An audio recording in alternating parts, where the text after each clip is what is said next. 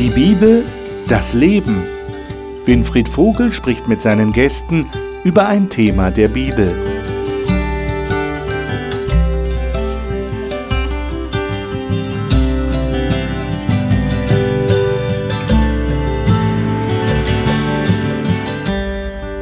Und wir sind wieder hier in unserer Gesprächsrunde über biblische Themen. Schön, dass Sie wieder dabei sind. Wir haben heute das Thema Distanz aufgeben, Nähe suchen. Und es geht, wie schon das letzte Mal in der letzten Sendung, in der letzten Woche, um Jesus. Und wir haben uns die Frage gestellt im Rahmen unseres Generalthemas, äh, welche Rolle spielen Christen, welche Rolle spielen Kirchen in der heutigen Gesellschaft? Wie ist Jesus eigentlich mit Menschen umgegangen? Äh, was hat er uns da vorgemacht? Es ist ja toll, dass Gott Mensch geworden ist und uns ein Beispiel gegeben hat, wie er sich Menschsein und wie er sich Gewinnen von Menschen vorstellt. Und wir stellen fest, physische Nähe spielt eine ganz große Rolle. Und Gott hat uns das vorgemacht. Und damit wollen wir auch einsteigen und uns die Frage stellen, warum hat Gott das gemacht? Wie geht er da auf uns Menschen ein und was können wir davon lernen? Meine Gäste sind im Studio. Ich darf sie Ihnen jetzt gerne vorstellen. Und ich beginne mit Dani Canedo. Sie ist überzeugte Christin und liebt Geschichten mit einem guten Ende. Sie ist immer bereit, Neues zu entdecken. Und sie findet, dass die Bibel eine gute Fundgrube ist. Heike Gehlke ist Sozialpädagogin und als Pflegemutter in einer Erziehungsstelle für Pflegekinder da. Die Bibel und der Glaube an Gott geben ihr jeden Tag die Unterstützung und Hilfe für alle Herausforderungen des Alltags. Sven Fockner ist Pastor und Theologe und leitet das Hope Bibelstudieninstitut, weil er davon überzeugt ist, dass die Bibel heute relevanter als je zuvor ist und Menschen grundlegend verändert, wenn sie offen sind für Gott. Thomas Petracek betreut weltweit Entwicklungshilfeprojekte für ADRA, die adventistische Hilfsorganisation. Schon früh in seinem Leben hat er die bewusste Entscheidung getroffen, sein Leben mit Gott zu führen. Wir beginnen mit Johannes 1. Johannes 1, Vers 14. Ein sehr bekanntes Kapitel, das erste Kapitel im Johannesevangelium, dem vierten Evangelium im Neuen Testament. Und äh, das ist ja so ein bisschen kryptisch, äh, das erste Kapitel. Es beginnt im Anfang war das Wort, das Wort war bei Gott. Und dann in Vers 14, und den wollen wir lesen, wird dann deutlich, was der Johannes damit meint. Heike, darf ich dich bitten, mal diesen Vers zu lesen? Er, der das Wort ist, wurde Mensch und lebte unter uns. Er war voll Gnade und Wahrheit, und wir wurden Zeugen seiner Herrlichkeit, der Herrlichkeit, die der Vater ihm, seinen einzigen Sohn, gegeben hat. Mhm. Und bevor ich meine Fragen loswerde dazu, lesen wir noch einen Text, nämlich in Matthäus 1. Der passt sehr gut dazu. Matthäus Kapitel 1, da geht es um die, um die Geburtsgeschichte von Jesus und da die Verse 22 und 23. Sven, sei doch so gut und lies mal diese beiden Verse. Dies alles geschah aber, damit erfüllt würde, was von dem Herrn geredet ist durch den Propheten, der spricht, siehe, die Jungfrau wird schwanger sein und einen Sohn gebären und sie werden seinen Namen Immanuel nennen, was übersetzt ist, Gott mit uns. Hm. Das ist ja eigentlich eine tolle Nachricht, jedenfalls für Menschen, die ja, die positiv über Gott denken, dass Gott jetzt kommt und mit uns ist. Ähm, warum, warum ist Gott Fleisch geworden, wie wir sagen? Also warum ist er Mensch geworden? Warum war das für Gott so bedeutsam? Weil es für uns wichtig ist? Weil es für ihn wichtig ist? Warum? Was meint ihr? Also Gott sei Dank würde ich sagen, dafür. Ja, weil ich glaube, dadurch, dass er Mensch geworden ist, können ihn auch viel besser verstehen. Ja, auch äh, wenn wir hier Geschichten haben, die fast 2000 Jahre alt sind, ja, trotzdem ist es etwas Lebendiges. Ja, und äh, wir merken auch, wie er mit diesem Menschsein auch, äh, auch umgeht. Ja, und deswegen ist es eine tolle Sache. Gott sei Dank dafür, dass er Mensch geworden ist. Hm. Ich möchte mit einem anderen Bibeltext äh, antworten. Gott hat die Welt so sehr geliebt, dass er seinen einzigen Sohn in diese Welt schickte, hm. damit wir erlöst würden. Das heißt, diese, diese Nähe Gottes ist Ausdruck seiner Liebe? Ja. Okay. Ist das überhaupt so? Nähe ist Ausdruck von Liebe? Ja. In dem Fall schon. Oder grundsätzlich? Äh, nehmen wir, nehmen wir jemand, wie soll ich jetzt sagen, als besonders liebevoll wahr, wenn er, wenn er nahe kommt? Vorausgesetzt, wir wollen das natürlich. Genau, klar. weil sonst ja. würde man jemandem zu nahe treten. Ja, ja das gibt es ja auch. Ich will dir nicht zu nahe treten. Ja. Das heißt, wenn der andere das nicht möchte. Oder wenn ich es einfach aus eigenen Stücken mache und der andere will das gar nicht. Aber wie war das denn beim Menschen? Wollte der Mensch das eigentlich? Oder hat Gott einfach gesagt, das mache ich? Ich glaube, er hat einfach gesagt, das mache ich, und, aber nur für die, die es wollen. Also ich glaube, es ist so eine, eine Handlung, die eine Einladung darstellt. Und es könnte sein, dass der Mensch sagt, du trittst mir jetzt zu nahe. Ich würde sagen, er ist mal jetzt da und wer kann, kann kommen. Ja? Äh, okay. Ob er sich jemand aufdrängt, das okay. geht aus dem Text jetzt nicht hervor. So. Okay. Nee, er ist einfach Mensch geworden und das ist ein Angebot. Wohnte unter uns. Menschen. Mhm. Also, also für mich wäre noch ein bisschen anderer Aspekt, ähm, der überwiegt weniger jetzt Liebe, aber, aber Sehnsucht. Hm. Also ich glaube, als Gott damals den Menschen geschaffen hat, da hatte er Sehnsucht nach ein, einem Gegenüber. Und dann hat er eben diesen Menschen geschaffen, der tatsächlich da ist. Und wenn der Mensch das Ebenbild Gottes ist, dann hat ja auch der Mensch Sehnsucht nach etwas. Und indem das Gott Mensch wird, sagt er, ich bin das, wonach du dich sehnst. Hier bin ich. Komm in meine Nähe. Hm. Und diese physische Präsenz, die, die spielt eine große Rolle. Offensichtlich.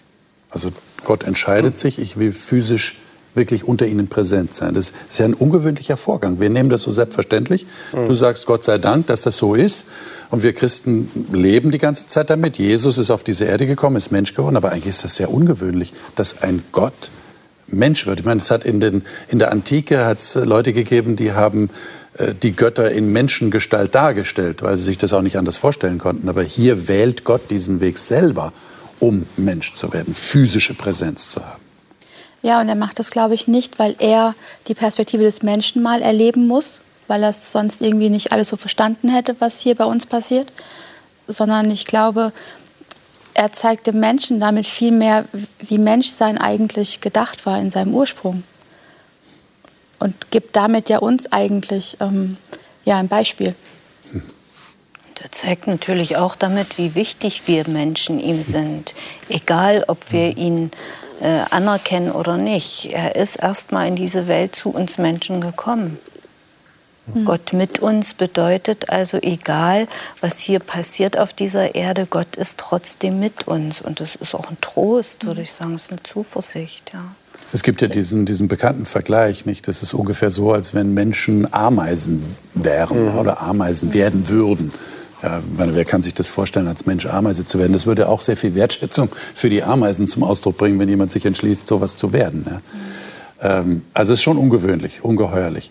Ähm, jetzt habe ich noch eine Frage zu dieser Ausdrucksweise in Johannes 1.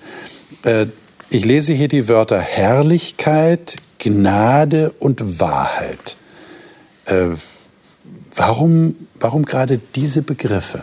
Warum sind die gerade wichtig, die zum Ausdruck kommen in dem Menschsein erst. Denn, denn so verstehe ich das. Das Wort wird Fleisch, also Jesus wird Mensch und plötzlich wird Herrlichkeit, Gnade und Wahrheit sichtbar.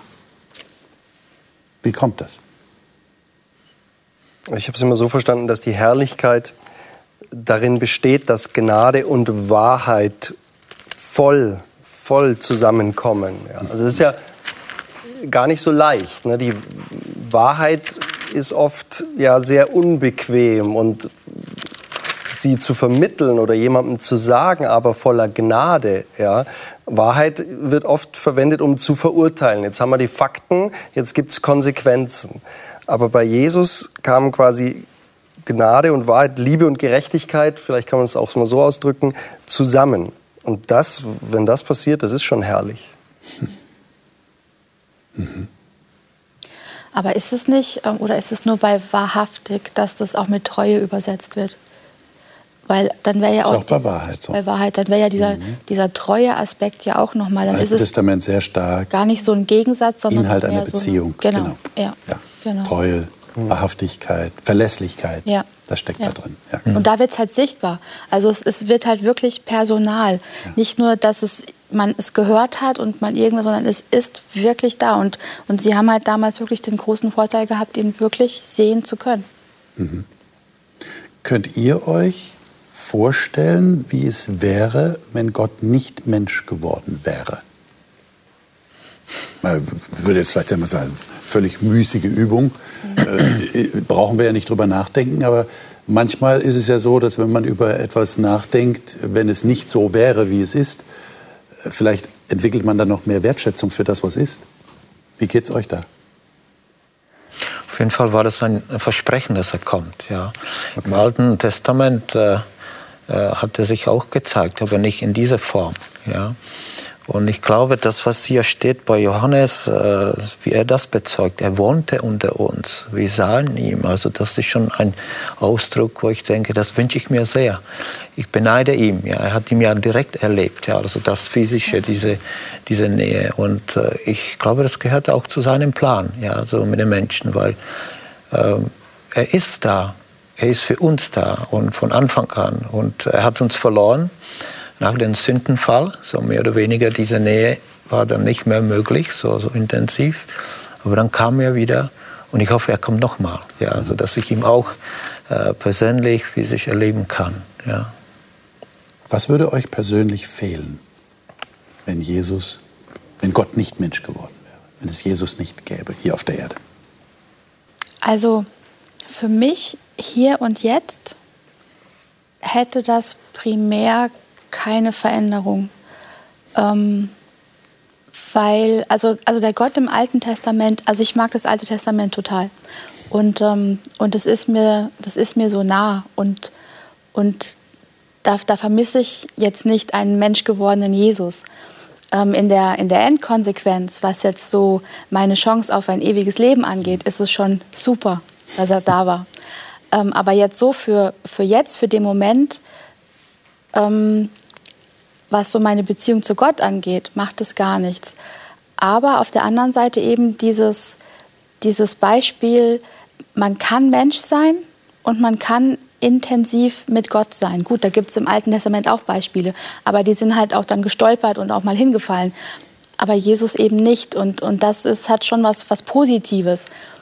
Aber ähm, ist jetzt nicht so, dass es, dass es existenziell für mich in dem Bezug jetzt wäre. Ist es schon, aber nicht ähm, in dem. Das heißt, du hast kein Problem damit, zu Gott zu beten und dir, Gott vorzustellen. Du musst nicht unbedingt dir Jesus vorstellen. naja, da ich ja Jesus auch nie persönlich gesehen habe, ähm, Nur auf Bildern. Ne? ja, aber da waren Ja, die Fotos auch noch nicht so toll, ähm, Ja. macht es für mich ehrlich gesagt gar nicht so einen Unterschied. Also Aber für Gott war es ja offensichtlich sehr wichtig, dass er sagte, ich, ich will jetzt mit euch sein. Ich will in eurer Nähe sein. Naja, ich finde es halt auch schwierig zu sagen, weil ich bin halt in dem, in dem Wissen aufgewachsen, Jesus war schon mal da. Also wie soll ich mir jetzt vorstellen, Klar. dass er nicht da war? Ja, genau. Aber wenn man ins Alte Testament schaut, dann ist es ja schon eine Geschichte der, der, der Missverständnisse oder des. Also haben, haben, haben Sie Gott wirklich verstanden, was er von ihnen will oder nicht, die Gläubigen? Ja? Und, und eigentlich sieht man so, dass es immer nicht irgendwie geklappt hat. Ja, also es ist erst auf der einen Seite, dann hat er sie ins Exil geschickt, die Israeliten, dann kamen sie zurück, dann sind sie auf der anderen Seite gelandet irgendwie. Ähm, und, und durch Jesus wurde da schon noch mal ganz viel deutlich gemacht, ganz viel greifbar gemacht. Und für mich ist es schwer, mir vorzustellen, wie ich Gott sehen würde und glauben würde ohne das. Ja? Ähm, obwohl ich das Alte Testament auch mag. Aber ich glaube, dass im Hinterkopf habe ich immer den, den Mann aus Nazareth ne? und was ich alles über ihn gelesen habe. Jetzt äh, haben wir ja vorhin schon erwähnt, ich glaube, du hast es äh, erwähnt, Sven, ähm, Jesus kommt zu uns auf diese Welt, Gott wird Mensch, aber diese Nähe muss man auch zulassen. Man muss auch bereit sein, äh, ja, ihn zu akzeptieren. ja, als den, der von Gott gesandt ist. Jetzt in Lukas 15 äh, geht es genau darum. Äh, das sind drei Geschichten, die sind sehr bekannt. Die dritte ist wahrscheinlich am bekanntesten von dem Sohn, der von seinem Vater weggeht, dann wiederkommt, aufgenommen wird. Aber davor gibt es noch zwei andere Geschichten, die würde ich gerne mit euch lesen. Und zwar Lukas 15, 1 bis 10. Dani, darf ich dich bitten, die mal zu lesen?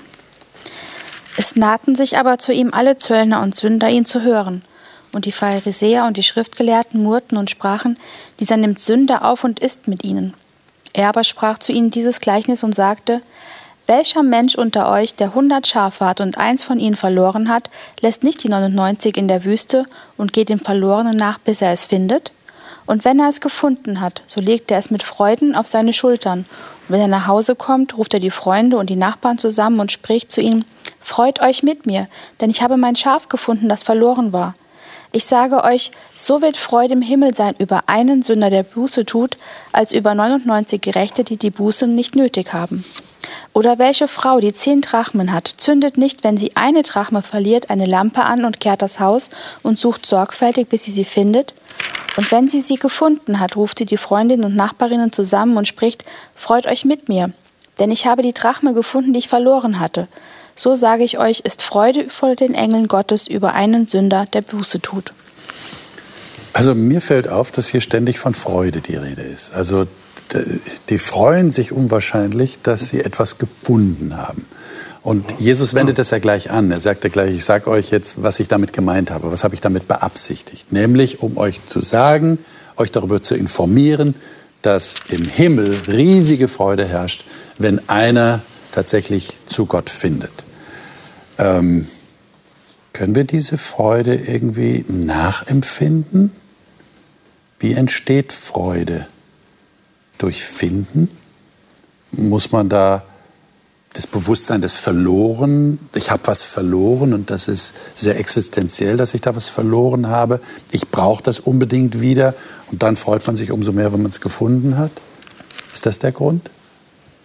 Vermisst Gott uns so sehr, mit anderen Worten, dass er sich so freut?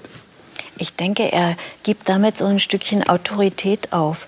Er sucht und er zeigt Freude über äh, den gefundenen Menschen, das ist so, so ein menschliches Problem. Ja? Also ich verliere sehr oft meinen Schlüssel und muss den auch suchen und freue mich natürlich, wenn ich ihn auch schnell finde. Es ist so eine menschliche Ebene.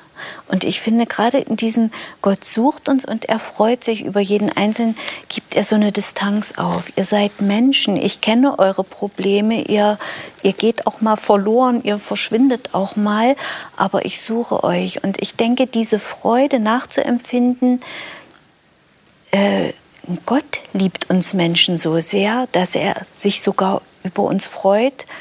Äh, was hindert uns daran, Freude zu haben? Ja, wir haben oftmals so ach, wir haben einen ganzen Problemkatalog um uns und da kommt noch dieses Bedenken und ach, ja, weiß der schon alles richtig oder so. Ne? Aber Gott freut sich über uns Menschen. Das finde ich ist so eine tolle menschliche Ebene. Dort, also dort wird Gott ja so umarmbar. Ja, also ich glaube, das geht sogar ein Stück weiter. Ja, also wenn ich an, an mich denke, zum Beispiel an meine Taufe. Ja, jeder von uns braucht eine Orientierung. Ich bin ja mit, mit 17 Jahren getauft worden.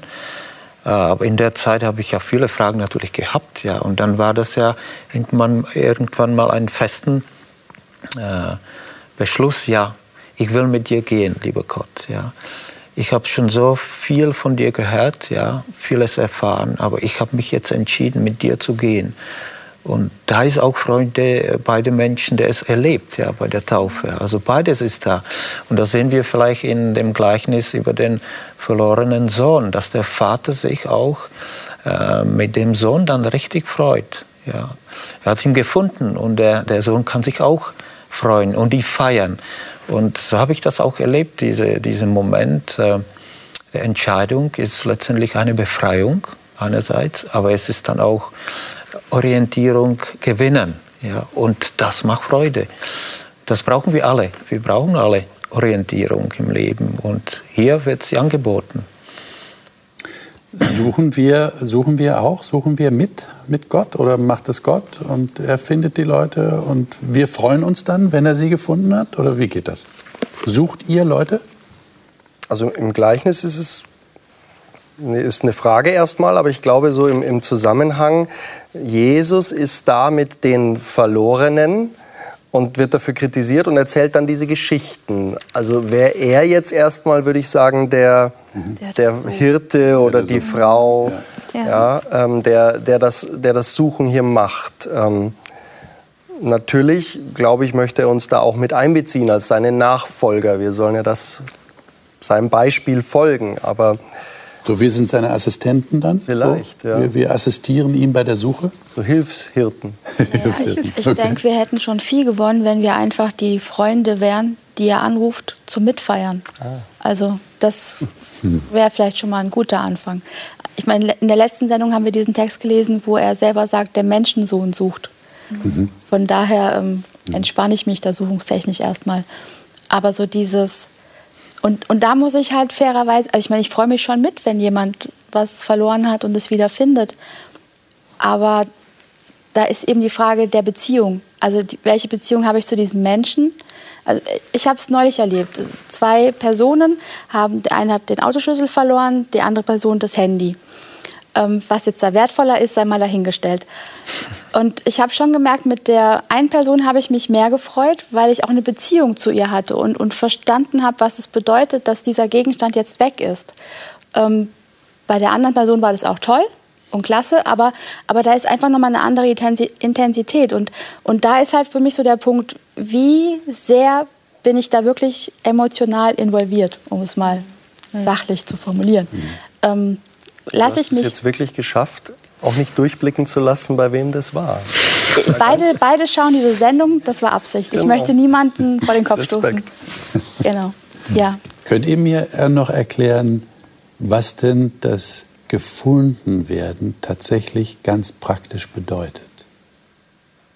In diesem Kontext, in diesem Zusammenhang. Was heißt denn das? Äh, Jesus sagt hier, wie steht es hier? äh, wird Freude sein im Himmel über einen Sünder, der Buße tut. Also das ist die Beschreibung, die Jesus wählt, um zu sagen, dann habe ich gefunden. Äh, könnt ihr das noch erklären? Wie war das bei euch? Habt ihr, habt ihr so dieses Erlebnis gehabt, dass ihr gefunden wurdet? Wo so, ja, Jesus, du hast mich gefunden. War das so ein Gefühl? Also ich habe sicherlich irgendwann realisiert, dass ich gefunden wurde, mhm. aber ich habe mich niemals als verloren empfunden. Hm. Also. Aber wieso hast du dich dann als gefunden empfunden?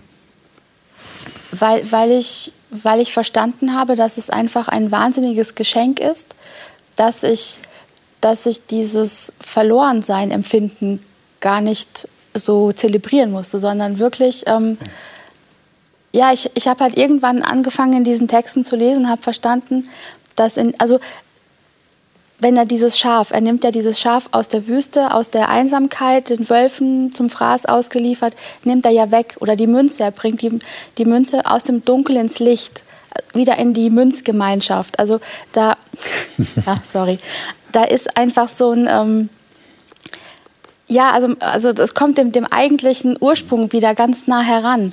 Und und das, die Münze weiß vielleicht gar nicht, dass sie gerade im Dunkeln ist.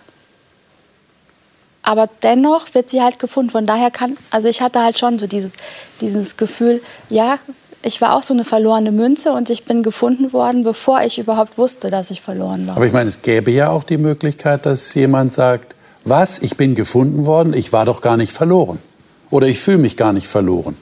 und dann will ich auch nicht gefunden werden dann würde er ja nicht gefunden. Also ich meine, ah, dann Buße, würde er nicht gefunden werden. Buße ist ja, also ich glaube vom griechischen Wort her auch, wenn das da so steht, Metanoia, dieser Sinneswandel, diese Umkehr, dieser Neuanfang. Ähm, das ist ja nichts, was so über einen kommt und man kann äh, jetzt, äh, ich weiß gar nicht wieso, aber irgendwie, äh, ja, sondern da, da gehört ja ein, ein, deswegen hinkt wahrscheinlich dann das Gleichnis auch an einem gewissen Punkt, da gehört ja schon eine, ein Zulassen dazu, eine Entscheidung dazu, zu sagen, ja, okay, ich lasse mich finden. Ja, ich glaube, da ist auch noch ein Punkt. Also es geht um die Buße und auch um die, um die Gerechte. Ja, also es heißt hier, äh, da ist die Freude über den, der die Buße tut, mehr als über 99 Gerechte, die keine Buße brauchen. Ja, und ich glaube, das erleben wir immer wieder mal. Wir, wir, sind, wir denken, wir sind Herr des ganzen Lebens, wir können ja alles bewältigen, wir haben ja damit kein Problem. Ja. Und äh, dann stellen wir am Ende immer wieder mal, ja, dann ist es doch nicht so. Ja. Und ich schätze, hier geht es auch um diesen Moment, äh, die Grenzen des Menschlichen zu sehen und sich wieder auf das Göttliche zu, äh, zu verlassen. Und, und sich einzulassen auf das Gefundenwerden von einer Person, die mir nahe gekommen ja. ist und deren Nähe ich auch begrüße am Ende. Auch wenn ich die Person vielleicht noch nicht so von Anfang an gekannt habe, aber sie begegnet mir, wenn ich jetzt auf Jesus münzen will. Äh, Jesus begegnet einem Menschen und eröffnet sich dafür und sagt, das ist mir jetzt nicht unangenehm, dass du mir begegnest, sondern ich, ich lasse mich gerne von dir finden. Das ist ähnlich wie in menschlichen Beziehungen. Nicht? Da kommt ja auch vor, nicht, dass man sich gerne finden lässt von jemandem und sagt, ich habe ich noch nicht gekannt, aber es ist schön, dass wir uns jetzt kennenlernen. Ist das, ist das ungefähr so? Ich glaube, es ist erstaunlich gerade an dem Glauben, dass es tatsächlich funktioniert, ja.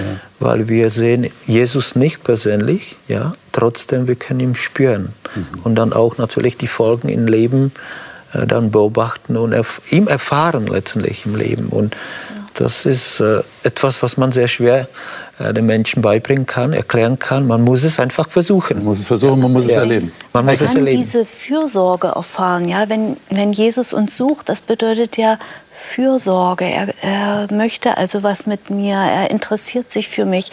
Und es kann sein, dass ich in einem Gottesdienst angesprochen werde und plötzlich äh, mir was klar wird, was nicht in Ordnung ist oder ich kann mich erinnern, als Jugendlicher hatte ich so einen Gottesdienst, wo ich plötzlich kapiert habe, Jesus ist für alles gestorben, was ich angestellt habe und was ich noch anstellen will. Und auf mhm. einmal hat mich das so so total glücklich gemacht, ja. Also diese Fürsorge, dieses Suchen können wir Menschen erleben und das kann ich eigentlich nur jedem auch sagen. Versucht das zu erleben, versucht das zu empfinden, dass Gott euch sucht und dass er und da ein Interesse dran hat. Und das steckt ja auch irgendwie drin, dieses Empfinden. Nicht? Ja, in dem klar. Ich werde gefunden, das ist ja, ja. auch ein, ein, schöner Gedanke. Ja.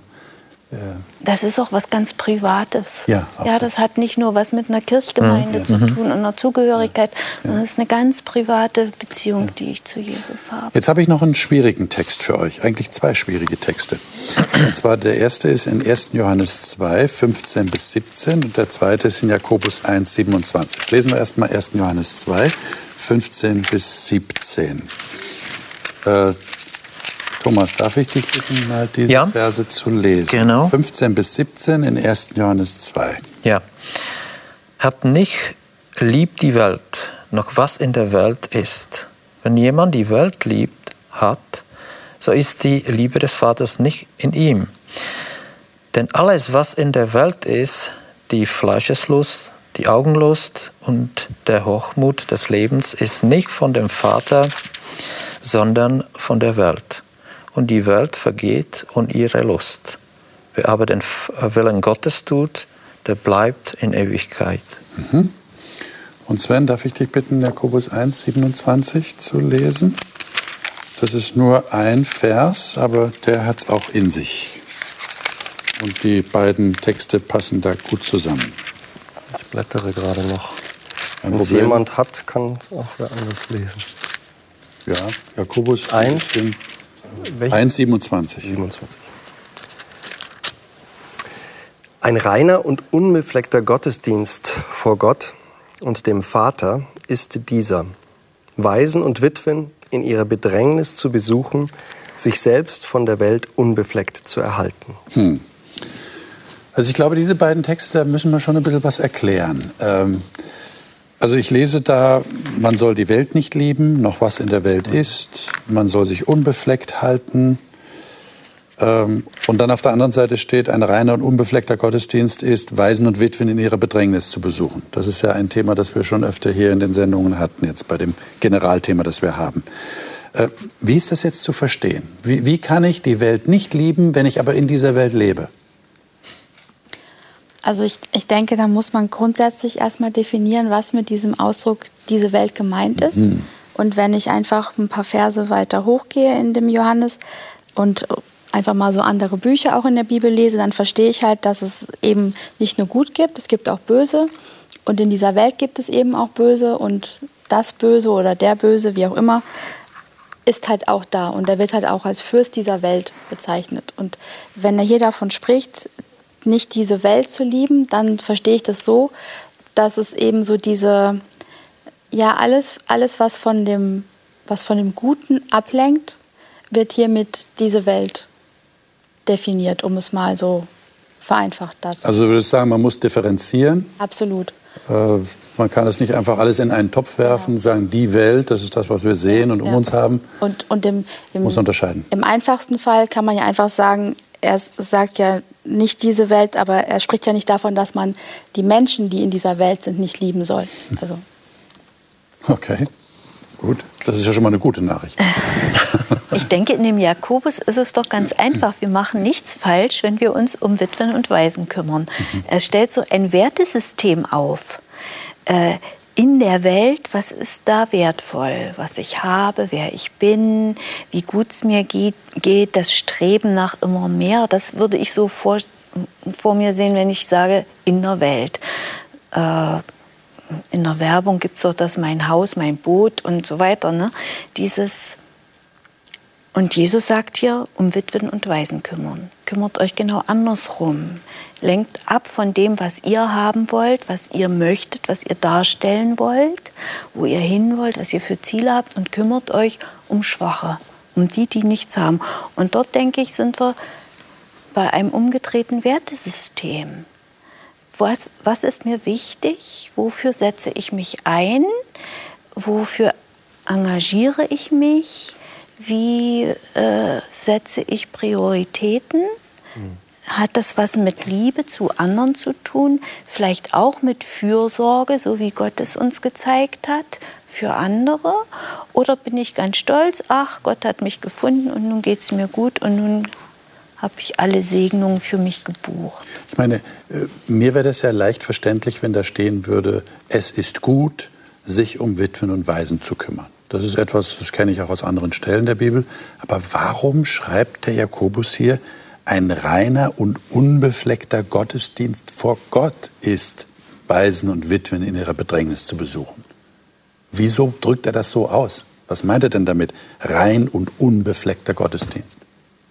Also ich glaube, man muss es auch wieder in den Kontext sehen, okay. in dem Text selbst. Ja. ja. wenn man sich das anschaut, äh, da ging es tatsächlich nicht um das äh, Gehörte und Ausgesprochene, sondern um die Tat. Ja. Hm. Und da motivierte Jakobus die die damalige Gemeinde äh, spricht nicht nur darüber, ja, sondern tut etwas. Ja. Und äh, da spricht er über die äh, Frömmigkeit als solche. Und das ist letztendlich, was äh, uns dann ja als Christen dann betrifft. Ja. Sind wir Christen des Wortes? Sind wir Christen, ähm, die glauben, die regelmäßig äh, in die Kirche gehen und so weiter. Oder wir tun dann auch noch etwas Zusätzliches. Wir sehen auch die Not in der Welt, wir sehen auch die Mitmenschen. Äh, also es geht um die Nähe wieder, Distanz und Nähe. Ja, ist die Kirche ein, in einer Distanz oder ist sie in einer Nähe? Und das ist, glaube ich mal, sehr, sehr wirksam, ja, diese, diese Wort für uns. Das heißt also, offensichtlich hat es auch damals schon Leute gegeben, die so mehr auf diesem Absonderungstrip waren oder so nach dem Motto gelebt haben, ähm, Hauptsache, Gott ist zufrieden mit mir und ich sage die richtigen Dinge und ich glaube das Richtige aber es hat sich nicht im Leben gezeigt, in praktischen Dingen gezeigt, im sich kümmern um andere Menschen. Der, der, ja. Ja. Jakobus sagt ja ein paar Verse weiter, 2,17 eben, dass der Glaube, wenn er sich nicht zeigt an irgendetwas, äh, tot ist in sich selbst. Ja? Er sagt, du glaubst an Gott, ja, das mhm. tun auch die Dämonen. Äh, was, was ist die Konsequenz aus deinem Glauben? Woran sieht man es? Ja? Mhm. Gottesdienst ohne äh, Mitgefühl, ohne Einsatz für die Schwachen ist, ist eigentlich kein, ist kein reiner und unbefleckter. Ist kein reiner und unbefleckter. Er ist fleckig. Okay.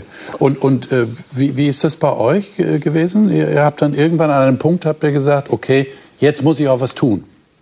Und habt dann gesagt, jetzt, jetzt muss so ähnlich wie Leute, die auf der Couch sitzen und immer nur auf der Couch sitzen und irgendwann kommt einer und sagt, du, du musst mal rausgehen, du musst mal aktiv werden. Und dann entscheidet man sich bewusst, jetzt werde ich auch aktiv. War das bei euch so?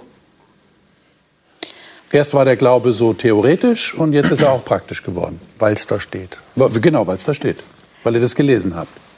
Nein. Ja, ich, ich glaube, dass. Ähm, also, ich habe ja vorhin schon mit dieser Sehnsucht gesprochen und dass wir als Menschen diese Sehnsucht ja auch haben.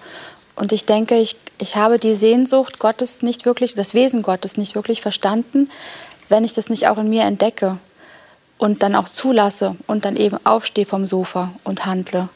Ähm, dass das manchmal schwieriger fällt, ist natürlich klar. Aber so dieses, also es gibt so, so andere Stellen in der Bibel, da scheint so eine Kausalität zu bestehen zwischen meinem Verhalten oder meinem Denken über Gott und meinem Verhalten anderen Menschen gegenüber. Und ich, ich kann nicht einfach nur fromm daherreden und es ist mir egal, dass neben mir jemand sitzt, der weint. Das geht nicht. Hm. Dann habe ich das Wesentliche nicht verstanden. Es gibt ja diesen Begriff hochsensibel. Und ich erkläre mir das manchmal so, wenn ich selber erlebe, dass Gott zu mir fürsorglich ist, also mir Gutes gibt, mir zeigt, wie er mich liebt, dann werde ich hochsensibel für andere Menschen, die auf einmal meine Hilfe brauchen. Dann sehe ich das auch. Es gibt Menschen, die, die können an einem Weinenden vorbei. Die wissen nicht, was sie sagen sollen, ja. Aber die werden ich unsicher dadurch. Ja, mhm. aber ich behaupte, Menschen, die die Liebe Gottes erlebt haben, die gefunden wurden, die diese äh, Distanz zu Gott nicht spüren, sondern die Nähe spüren, die werden sensibel für Menschen, die in irgendeiner Weise Not haben. Das ist nicht so, ich muss jetzt aufstehen, sondern ich sehe plötzlich Sachen oder wir sehen Sachen, die andere vielleicht nicht sehen. Das ist eine Sensibilität, die ich ja. entwickle. Oder die, die Gott sich, mir schenkt, die, die, Gott die sich schenkt. öffnet. Aber dadurch. die schon auch weiterentwickelt werden muss. Also ich kann nicht einfach sagen, hey, das liegt mir jetzt nicht, mit weinenden Menschen zu sprechen. Es wird schon jemand geben, der ist hochsensibel. Also äh, da, da bin ich schon, also ich glaube wirklich, dass wenn ich, je mehr ich erkenne, desto mehr komme ich auch in die, in die Zwangslage, handeln zu müssen, auch wenn es mir vielleicht nicht liegt und ich vielleicht auch nicht möchte. Von daher ist Unwissenheit manchmal auch eine Gnade, dass man das dann vielleicht nicht so machen muss. Aber wenn ich, wenn ich wirklich das Wesen Gottes begreifen möchte, dann wird es auch Konsequenzen haben in meinem Umgang mit meinen Mitmenschen. Zwangsläufig. Das, das ist dann nicht immer einfach und nicht immer schön. Das tut auch weh, das ist richtig unangenehm. Aber das muss die Konsequenz sein. Aber die grundsätzliche Frage ist doch, sollte ich als Christ die Nähe von anderen Menschen suchen? Wir haben jetzt darüber gesprochen, Gott hat Distanz aufgegeben, hat die Nähe zu uns gesucht. Wenn wir jetzt uns von Jesus finden lassen, heißt das auch, dass wir uns davon überzeugen lassen, dass wir auch die Nähe anderer suchen sollten. Die Frage ist doch eigentlich, kann ich sagen, ich bin Christ und in Distanz zu dem anderen Menschen bleiben? Geht das nicht? Ich meine, wenn mir die Leute auf den Wecker gehen oder ich bin introvertiert und ich, ich will nicht so viel mit Menschen zu tun haben, ich will lieber für mich sein, ist das, dann bin ich kein Christ? Die Frage, finde ich, sollte man sich mal stellen. Also, also ich sage ja gar nicht 24-7, aber, aber so Okay, dieses, du schränkst schon ein. ich kenne mich auch. Aber, aber dieses, dieses grundsätzlich, also wie kann, ich, wie kann ich denn behaupten, ich bin Christ? wie kann ich Nachfolger eines Gottes sein, der seinen Sohn in diese Welt schickt, obwohl er weiß, dass er hier sterben muss? Und kann dann für mich sagen, ja, sorry, aber ich bin ein bisschen mehr introvertiert und ich habe es nicht so mit Nähe und ähm, wir lassen das mal lieber. Das passt ja nicht. Das ist ja so, wie wenn ich, wenn ich ähm, BVB-Fan bin und trage ein Bayern-Trikot. Also irgendwie passt es nicht zusammen. Das, das muss schon... Das muss schon ähm aber ich glaube, äh, ich muss nicht. Gott stellt dir die Leute vor die Tür. Also ich muss nicht die ganze Welt umarmen. Nein, nein. Geht sowieso also nicht. Ich, das geht nicht und du kannst auch nicht 24 Stunden am Tag für andere da sein. Und hm. ich bin wirklich der Meinung, dass Gott dich dorthin stellt, wo er dich gebrauchen will oder dir Menschen an die Seite schiebt, die dich brauchen. Dass er dich nicht überfordert mit Dingen, die äh, einfach deinem Wesen nicht entsprechen. Das wollte ich damit auch nicht sagen. Also ich glaube, wir reden jetzt von zwei Extremen, ähm, die ich auch so gar nicht meinte. Mhm. Aber ich kann mich nicht raushalten. Also wenn, wenn ich sehe, da sind Menschen auf der Flucht, kann ich mich nicht raushalten. Das geht einfach nicht. Wenn ich sehe, da sind, da sind Kinder, die werden schlecht behandelt, dann kann ich mich nicht raushalten. Wenn ich sage, ich bin Christ, dann muss das auch ein Handeln im Alltag hier und jetzt nach sich ziehen. Sonst weiß ich nicht, was du bist. Also du könntest dich schon raushalten, aber du tust es nicht aus innerer Überzeugung. Deshalb formulierst du das so, ich kann mich da nicht raushalten. Naja, aber es gibt sicher Leute, die sagen, ja, ich, ich mache das schon. Ich habe es ja meine Entscheidung, aber es ist, ist, eine Entscheidung, die man treffen Ich meine, jeder macht es ja auch in seinem Bereich. Es muss ja auch nicht jeder bei dem Gleichen Klar. sich aktiv da zeigen. Das ja. ist ja gar keine Frage. Aber so dieses, also Gott kommt in diese Welt, er ist in dieser Welt aktiv und ich kann nicht mich aus dieser Welt raushalten, wenn ich Teil von dieser Geschichte sein will. Ja. Liebe Zuschauer, was, was, was halten wir fest an dieser Stelle? Wir halten fest, Gott ist uns nahe gekommen. So nahe, wie man sich das kaum näher vorstellen kann. Er selber ist Mensch geworden. Jesus ist auf diese Erde gekommen. Und er hat dafür gesorgt, dass wir wieder Nähe zu Gott haben können. Und er hat das in seinem Leben hier auf der Erde praktiziert, dass er Menschen nahe gekommen ist, von denen andere gesagt haben, lieber auf Distanz gehen, lieber nicht zu nahe kommen. Er hat uns da etwas vorgemacht. Und jetzt ist die Frage, und da waren wir jetzt gerade, und da mussten wir jetzt leider der Zeit halber aussteigen, ähm, wie viel Nähe sollten wir haben? Wie viel Nähe werden wir einfach haben, weil wir die Nähe Jesus in unserem Leben selber haben und erfahren. Und weil wir gar nicht anders können, als das auch anderen Menschen zu gönnen. Diese Welt ist ja sehr stark vom Egoismus geprägt. Und deshalb werden wir das nächste Mal über das Thema sprechen, weil die Bibel darüber redet, dass Gott diesem Egoismus ganz unbeirrt seine Liebe und seinen Altruismus, das Gegenteil von Egoismus, entgegensetzt. Das Wohlergehen des anderen ist das Thema, das wir das nächste Mal besprechen werden in dem Generalzyklus. Welche Rolle spielen Christen, welche Rolle spielen Kirchen in der heutigen Gesellschaft? Ich glaube, dass das eine wichtige Fortsetzung dessen ist, was wir heute besprochen haben. Ihnen alles Gute für das weitere Nachdenken und, und auch das weitere Fragen in Ihrem eigenen Leben. Wie steht es bei mir? Habe ich genug Wunsch, anderen Menschen nahe zu sein, damit sie Jesus erleben. Alles Gute dafür und wir freuen uns, wenn Sie nächste Woche wieder dabei sind.